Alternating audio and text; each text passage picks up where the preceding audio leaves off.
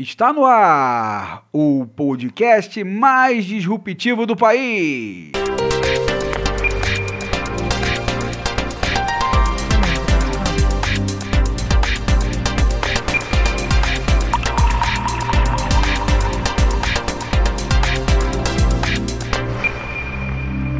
Disrupções com Zé Leonardo e Tony Dias. Alô, alô, fala Brasil, fala São Paulo, fala Rio de Janeiro, fala Bahia, Pará, Santa Catarina e Goiás, fala Niterói, Miguel Pereira, Ribeirão Preto, Caraívas, Marabá, Itajaí, Hidrolândia, a terra da jabuticaba e todos os rincões desse país que não é de Deus nem do diabo, é da gente, né? Só para não dizer que eu não, não avisei, se você quer ouvir obviedades, opiniões rasas, sem conteúdo, não recomendo esse podcast. Agora, se você quer mais que informação, quer opinião embasada em dados, análise crítica de fatos e comprometimento com a sua inteligência, você veio ao lugar certo. Pode ouvir a gente sem medo, né? Disrupções é mais que um podcast, é uma necessidade dos dias atuais. Dias tormentosos, turbulentos, de desespero, de desalento. E estamos aqui para entender essa distopia que se tornou o Brasil. E aqui, para nos ajudar a entender esse processo, vou chamar o meu parceiro, meu novo amigo, né, meu companheiro de programa, Tony Dias. Beleza, Tony? Como é que tá? Beleza, tudo bem, Zé? Estamos tudo aí na bem, área. Aí. Tudo bem, né? É, bom, nesse programa, gente, nós vamos começar a falar um pouquinho sobre o que tem acontecendo nesse Brasil, né? E vamos falar da perspectiva de uma história do tempo presente, né? Aliás, quem é historiador sabe que tem uma vertente aí, né, hoje que chama História do Tempo Presente, né? E, e na verdade, nós vamos começar a falar, abordar né, é, o tema Brasil, falando um pouquinho dessa história do tempo presente aí é, do nosso país. Nós vamos falar sobre o processo né, é, é, em 2000, de, que a, começou a acontecer nesse Brasil a partir de 2013, a partir do que nós chamamos aí de jornadas de junho, né, e que, de certa forma, foi o catalisador de vários processos posteriores para o bem e para o mal. Né? Então, é, Tony, não sei como você viveu aquele processo, todos nós aqui né, vivemos de alguma forma aquele processo em 2013, né? De certa forma, pegou muita gente de surpresa, né? Acho que pouca gente estava preparado para acontecer o que aconteceu no Brasil em 2013. E você, qual é a sua percepção né, é, de 2013 e, e hoje, né? O, o que 2013 influenciou no processo que nós estamos passando aí? Antes de tudo, eu quero agradecer aí o público. Um bom dia, boa tarde, boa noite a quem está ouvindo aí a gente aí nesse podcast de disrupções. É, falar em 2013 é algo assim bem interessante porque eu vivi 2013. É, nessa época eu trabalhava ali no centro do Rio de Janeiro, ali, eu sou aqui do Rio de Janeiro. Eu trabalhava ali em frente da Cinelândia, onde aconteciam toda, toda a manifestação em 2013, que começou lá com aquela brincadeira dos 20 centavos. Não sei se a galera está lembrado, aqui no Rio de Janeiro tinha essa questão dos 20 centavos, foi quando teve o aumento da passagem de ônibus de 13,60 para 3,80 e teve, não sei se esse é o valor, não lembro agora bem. E mas também nós tínhamos também no Rio de Janeiro a questão já de algumas manifestações anteriores. Tinha a manifestação lá no Maracanã que ali que havia ali um terreno ali do, acho que era do Instituto do Índio, da, da cultura indígena, onde já tinham várias manifestações, nós vivíamos o não vai ter Copa, não vai ter Olimpíada, 2014 é, era não vai ter Copa. Então, então sempre teve essa, essa questão dessas manifestações no Rio de Janeiro já bem constante. E aí, pelo que eu lembro da época, porque aí eu vou falar como eu vi aquilo, eu via todo, eu lembro uma vez que eu trabalhava num prédio, ali próximo, e do nada eu senti o cheiro de gás lacrimogêneo chegando dentro do meu prédio. Aí eu fiquei, falei, que parada é essa? Que eu nem tinha percepção de que estava ocorrendo as manifestações.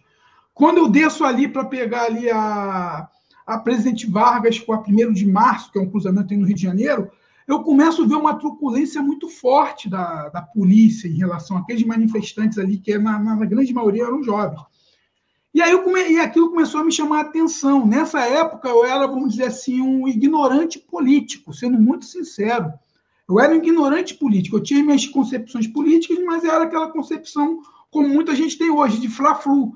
Então eu defendia algo e, e, e não conseguia enxergar o, a amplitude do que estava acontecendo.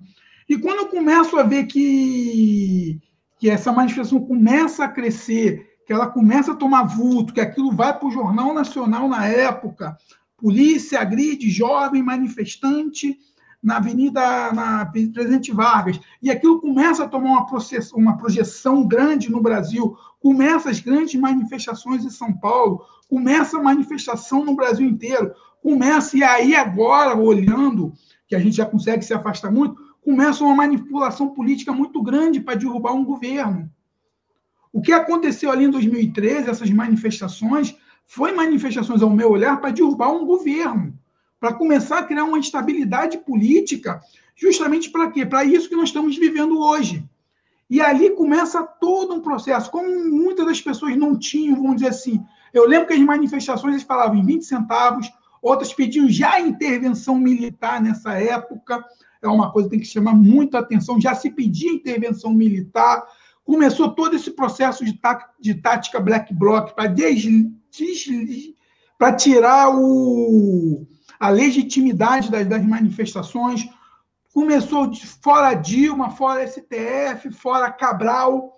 Na época, Cabral ainda era governador do Rio de Janeiro. A gente estava vivendo um processo muito, vamos dizer assim, é, da gestão do Cabral, que foi uma gestão muito, vamos dizer assim, desastrosa em vários aspectos.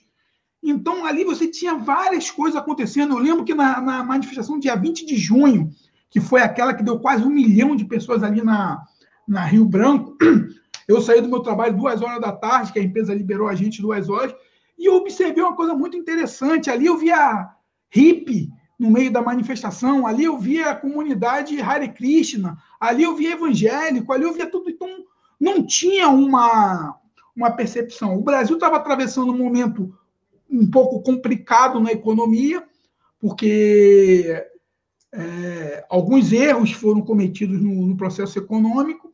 A gente vinha de 2009 de uma bolha especulativa nos Estados Unidos muito pesada, aquela, aqueles escândalos que aconteceram em 2009 nos Estados Unidos, lá ligado lá à questão imobiliária, que impactou muito o mundo.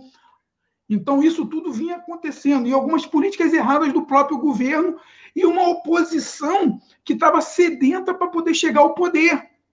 Isso era uma coisa muito interessante. E aí a gente vê que, como não havia uma certa liderança e era um movimento, vamos dizer assim, totalmente desarticulado, ao meu ponto de vista, e aí eu estou falando que eu vivi aquele momento, era uma coisa assim assombrosa. Eu lembro da manifestação do, do dia 20 de junho, que minha, meu, meu filho nasceu no dia 21.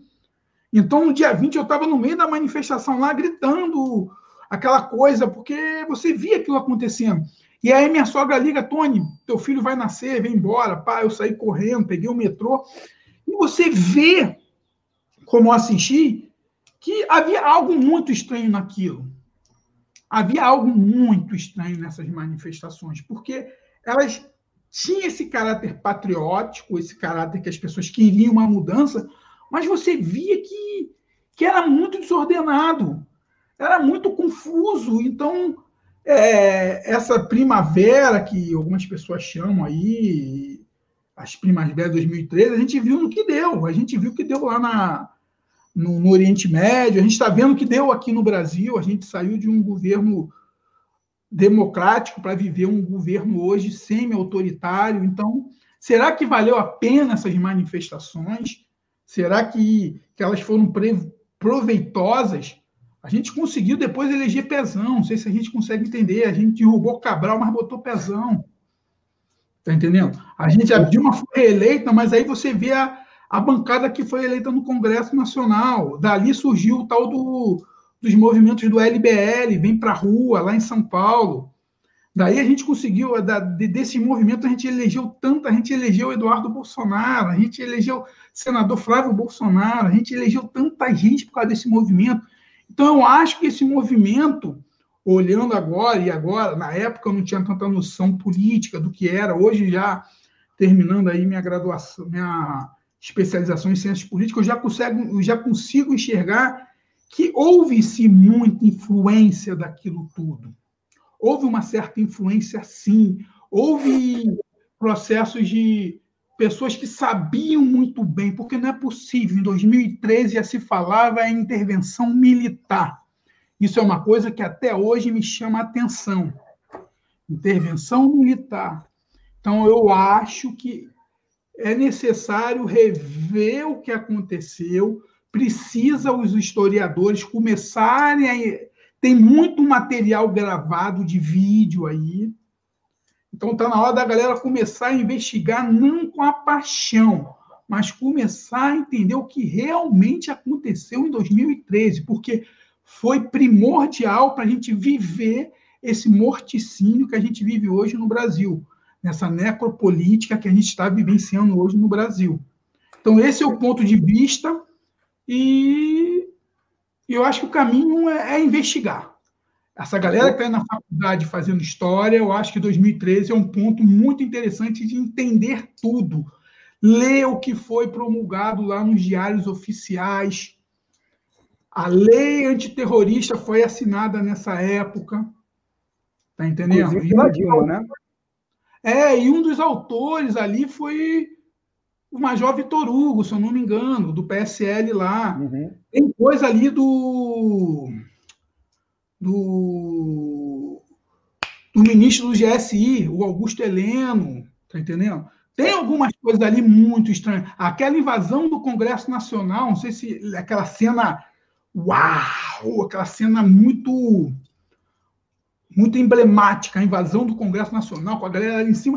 Tem muita coisa estranha. Tem, muito, tem muita coisa estranha nessa movimentação toda. A forma como a mídia divulgou as manifestações, os veículos de imprensa, tá entendendo? As não informações, as omissões que ocorreram ali, houve muita omissão. Houve muita coisa ali que eu acho que é necessário, sim, começar os historiadores a olhar ali com muita calma, porque a gente viu que foi fenômenos que aconteceram simultâneo. A gente teve toda essa primavera árabe lá no Oriente Médio. E começa isso do nada, começa com uma insatisfação de 20 centavos. Eu nunca vi uns 20 centavos tão caro assim. Tá compreendendo? Só, só querendo, não querendo te interromper, Tony, mas assim, é, é, é importante ter um contraponto também, né? Eu acho que tem muita coisa que você você fala aí que, que é, faz sentido, ó, pelo que a gente viveu depois, mas eu acho que é um, uma questão que a gente precisa analisar. É, é, eu acho que nessa batalha nas ruas, né, é, de, um, de, uma indignação que tinha, que era meio que difusa né, é, na sociedade brasileira, e, e ela tinha né, é, razões para estar indignada, né, nós é, vivíamos, não, não, existia ainda a crise econômica que, que se né, instalou no, país, no país após, né, esse, esse, apesar de prenúncios, justamente como reflexo da crise internacional, né, mas ainda não tinha essa, esse continente de crise, mas nós tínhamos uma insatisfação difusa né, é, na sociedade brasileira, e juntou tudo, né? Assim, Copa, depois veio Olimpíada, esses grandes eventos que, que é, estiveram no Brasil e na cidade do Rio de Janeiro, né? No caso do, especificamente das Olimpíadas, e o dinheirama sendo sendo é, é, gasto né, nesses eventos e, e, e, os serviços públicos né, é, cada vez mais é, mal assessorados aí é, para a população, você tinha um, um, um sentimento difuso de, de, de, indignação né, na sociedade. E eu acho que na disputa das ruas, né, eu acho que a gente tem que fazer a, a análise que a esquerda, por exemplo, perdeu a disputa das ruas. Né? É, porque a indignação estava dada. Né? A indignação estava dada. Né? É, nesse, nesse contexto dessa indignação, né, que é, assim não tinha um, um, a princípio, né, um caráter de uma, de uma direção é, política ideológica muito clara, né, eu acho que a esquerda perdeu essa batalha. Né? Isso é, a, gente, a gente precisa fazer essa análise, essa análise, né? E as pessoas que são de esquerda, têm que, têm que entender esse processo. Porque a indignação é boa para a esquerda. Né? Sempre foi. Sempre foi. Você ter uma sociedade indignada ao ponto de se mobilizar, né? E se nós formos é, é, colocar, tá, você tinha um governo de um partido que era um partido identificado com a esquerda, apesar né, é, é, é, de todos os limites que, que, o, que o PT tem, né, tinha naquele momento e, e tem hoje, né, é, é, apesar de você ter um governo identificado com, com as pautas aí, com as bandeiras de esquerda em algum momento, você tinha um governo também de conciliação, de, de, de aliança com tudo que era que era que é mais de, de, de atrasado uh, na política na sociedade brasileira, né? As pessoas estavam observando aquilo, né? E estavam se indignando. Então, assim, eu acho que nesse sentido é, é a esquerda não soube trabalhar essa indignação né, não conseguiu transformar essa indignação né, justa, ao, ao meu ver, né, em mobilização né, é, é, para o avanço. Então, o que, que a gente. O que que, por que, que a gente não aproveitou? Estou falando dos partidos e organizações de esquerda naquele momento, para pressionar o, o, o, governo Dilma, por exemplo, né, a, é, a, a, avançar, por exemplo, no processo de, de reforma agrária, distribuição de, de, terras para, para os camponeses, ou que se fizesse, por exemplo, uma, um, uma legislação trabalhista né, que, não fosse, que não seja fascista igual a CLT, porque a CLT é fascista, mas que também não, não, não, não retirasse todos os direitos dos trabalhadores, né? podia se aproveitar para fazer uma reforma é, é, tributária, por exemplo, né, que taxasse aí lucros, dividendos, né, e, e, através disso você pudesse fazer algum tipo de, de redistribuição né, é, da riqueza no Brasil. Né, isso não ficou na pauta da, daquele, daqueeles governos, né, do Lula e Dilma. Né? Então, acho que foram governos assim tímidos, né, do ponto de vista da, das, das bandeiras que a esquerda é, é, sempre defendeu. Né? E, e, e, e a esquerda que estava na rua, porque vamos lembrar, né, quem é, iniciou aquele movimento, né, eram, é, eram pessoas é, de esquerda, muitos anarquistas que eu conheço, inclusive, alguns é, independentes, né, é, pessoas que não estão dentro de partidos né, é, institucionalizados, por exemplo, mas que são pessoas que estão dentro do campo aí é, da esquerda, o movimento Passe Livre, né, o movimento MPL, organizava plenárias, né, participei com outra, né, e eram plenárias onde você tinha, você via um discurso bem, é, é, é, é do ponto de vista aí, é, político, bem, bem afinado aí com, com, as, com as bandeiras que a esquerda né, defende. Então, acho que nesse momento se perdeu as ruas, né? E as ruas passaram, passaram a ser na, até e eu acho que é uma coisa que está começando a, a, a, acabar, né? As ruas passaram a ser monopólio da direita. E aí, né, aí, aí eu concordo com você, né? O devir foi o que a gente assistiu assim para muitos bestializados aí, é, é, parafraseando Zé Murilo de, de, Carvalho, muitos ficaram bestializados com o que aconteceu no Brasil né, a partir dali, né? Era muito confuso, cara. Que eu, eu vivi aquela, praticamente depois desse incidente que eu falei que teve lá na, logo no início da, das manifestações, que onde que eu trabalhava foi inundado com gás lacrimogênio. É, o que acontece? Eu comecei a participar da, da, das manifestações, eu comecei a ver muita coisa estranha. Tu pode ver que depois disso, depois, dessas, depois dessa grande manifestação no dia 20 de junho, se eu não me engano, teve uma outra, acho que em agosto, setembro, que morreu o cinegrafista da Bandeirante. Uhum. Um maluco lá chutou uma, uma bomba lá e, e pegou no cara, uma, uma fatalidade em si. Mas você vê que, que havia muita confusão. Eu lembro que tinha muita é. confusão. Isso tipo sem assim, dúvida, né? Ninguém sabia, tipo assim, até hoje, ah, se fala em black bloc. Será que os black blocs mesmo eram anarquistas ou eram pessoas infiltradas que iam lá para poder criar a balbúrdia toda e poder fazer o fato? Tá entendendo? É, é, são essas coisas que eu acho que tem que começar a ser analisada, analisadas e tem que começar a ser é, entendida. Havia manifestações dentro desse, desse, dessas coisas pedindo intervenção militar. Sim, não, isso é um fato, isso é um fato. Isso também. é um fato que é muito interessante, porque eu lembro de várias manifestações anteriores a essa, eu nunca tinha visto isso.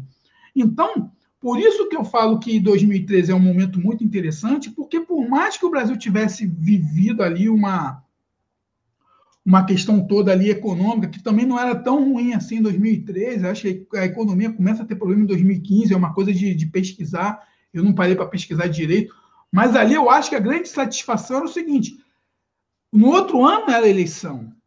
O PT tinha condições de ganhar a quarta eleição consecutiva. Tá entendendo? O PT ia ganhar a quarta eleição consecutiva em 2014. Então a Dilma tinha uma popularidade significativa até aquele momento. Precisava talvez de um fato. Então, tipo assim, é... havia toda uma. Um... se você for lembrar bem, vários jornalistas, vários jornalistas, vários formadores de opiniões hoje aí que estão aí bombadão nas mídias, batiam de frente, criticavam o governo tipo 24 horas. Você via reportagem no Jornal Nacional. Se eu não me engano, foi nessa época, talvez, que foi aprovada a lei da, da delação premiada. Começou os primeiros processos de investigação contra a Lava Jato, nesse período, se eu não me engano, acho que aí começa toda essa, essa estruturação da Lava Jato. Houve uma pressão muito grande, tá entendendo? A Dilma começa a perder força no Congresso Nacional, e você sabe que quando você perde força no Congresso Nacional, você fica reduzido, tá entendendo? Começa a ascensão aí do, do, do, do, de Eduardo Cunha começar a fazer uma movimentação muito grande para ele poder assumir a Câmara em 2015, quando, quando começa a legislatura de 2015. Então, começa ali várias, vamos dizer assim, vários consórcios sendo montados, porque esses consórcios eles vêm a longo prazo, não é do nada que você ganha uma eleição, você precisa de um, de um tempo para poder você maturar e você transformar. Tem, tem, começa toda essa questão do, da onda do, dessas novas igrejas aí, essas igrejas neopentecostais, que começam a ganhar força, começam a, a fazer entrar de sola na política. Talvez em 2014 eles entraram de sola na política, tanto que a bancada evangélica cresceu muito nesses últimos três anos. Então, 2013, aquela, aquele, aquele fato ali, 2012, 2013, 2013, 2014, até a eleição de 2014 ali, tem muita coisa ali que aconteceu. Te, teve a medida provisória da luz, da energia elétrica que a Dilma promulgou, que, que deu ruim, não funcionou essa medida provisória dela. Ela até conseguiu margem para poder ganhar as eleições de 2014, mas quebrou as estatais naquele momento. Em 2009 havia a fusão das grandes estatais da Eletrobras. Eu acho em 2009 ou 2008, não lembro bem o ano que o governo Lula fez lá a fusão e criou uma grande empresa estatal que tinha o sonho de ser a segunda ou a terceira maior do mundo agora em 2020, dez anos depois, e hoje a gente está vendo aí está sendo feito com o nosso sistema elétrico, apagão, esse processo inteiro.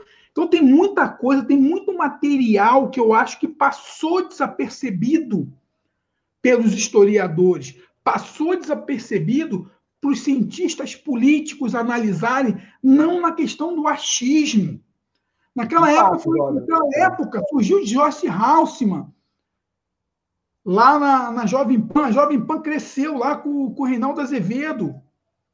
Reinaldo Azevedo, um petralha, que não sei o que, papá. Começa a ser. Tá tendo, hoje está tendo que fazer uma certa virada na posição dele, né?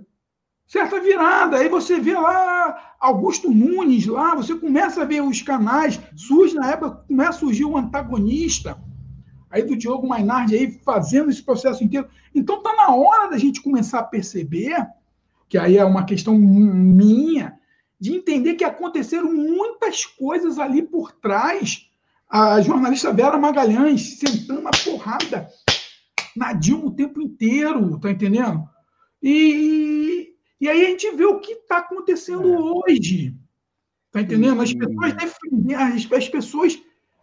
Às vezes, eu, às vezes eu fico vendo aí alguns analistas aí falando assim: ah, é, Bolsonaro. Todo mundo sabia que era Bolsonaro. Bolsonaro circulava pelo, pelo submundo nos canais de TVs falando barbaridades.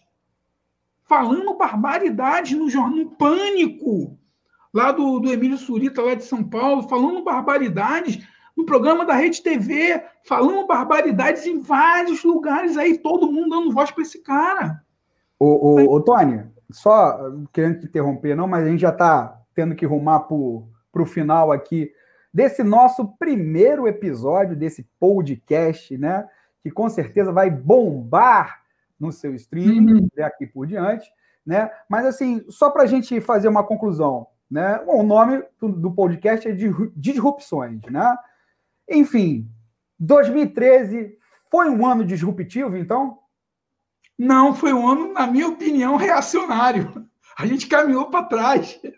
Oh, eu acho, é, é, eu, só para, eu acho que foi assim, poderia ter sido disruptivo. Poderia ter sido disruptivo. Poderia ter sido disruptivo, né? Reacionário. Essa que é a questão. Essa que é a questão. Poderia ter sido disruptivo. E, e eu acho assim que por, por, por uma, uma é, acho que todo o peso da, da mídia e, e, das forças políticas reacionárias, né? E uma incapacidade da, da, da esquerda, né? De se posicionar de forma adequada frente a isso, aí sim eu concordo com você, aí se tornou uma coisa reacionária, né? Não, mas só, só, só um pequeno. Sim, sim, claro. Não que a esquerda, a esquerda estava no poder nessa época. Então, o que acontece? Tem, tem um fato que talvez a gente, a gente não leve muito em consideração, que é uma visão que eu venho entendendo. Se a gente for analisar, a esquerda naquela época estava preocupada em governar uma máquina complexa que é o Brasil. Por exemplo, o Bolsonaro hoje ele está perdido porque ele tá, pode ver que você, você tem lá as mecânicas lá do, lá do tal gabinete do ódio, lá da, da, máquina de propaganda dele, mas você pode ver que o Bolsonaro perdeu a voz que ele tinha lá em 2013, 2014, porque ele está tendo que governar. Então, quando você está no governo, você passa a ser o teto de vidro, e todo mundo uhum. começa a ser o teto. Lá na época de 2013, todo mundo jogava pedra no PT. Jogava pedra no PT, pedra no PT. Então, teve seus erros, teve seus erros, teve seus acertos, teve seus acertos, mas muito mais do que hoje. Então, tipo assim. Ah, não, sem dúvida, sem dúvida. Por isso não que tem eu... muita comparação, não. Tem, não tem. Por tem isso que eu falo que 2013 foi o início do. Re... Poderíamos ter disruptido. E tem outra coisa, se a gente for analisar todo o movimento que aí, que aí é uma coisa é o seguinte: a política e a economia. Na economia começa assim um processo de disrupção muito grande, que aí você começa com as novas é, teorias sendo implementadas aí com o Airbnb, com, com, com o Uber, com outros movimentos de economia que a gente perdeu o time. Entendeu? Havia disrupção em outros lugares, mas na política do Brasil foi o início dessa treva aí. É. Enfim, né, Tony? É como você falou, acho que os historiadores, os cientistas políticos ainda vão ter que contar essa história, né? É, de fato e, e vão ter que contar essa história é, é, baseado em dados, em documentos, né, em fatos e não em narrativas. Né? Infelizmente, é, a, em, nós estamos no momento em que, da pós-verdade, fake news, que a narrativa é, fica sendo é, considerada como verdade. E, e, não é isso que é a ciência histórica, a ciência histórica, a ciência, a historiografia não é isso, né? É, então, esperamos que realmente os historiadores, cientistas políticos desse país contem né, essa história daqui para frente. No nosso, na nossa humilde né, é, é, opinião, nós demos nossas opiniões aqui, né, é, é, talvez seja importante para contribuir para esse debate, mas ele vai continuar assim né, por, por muito tempo.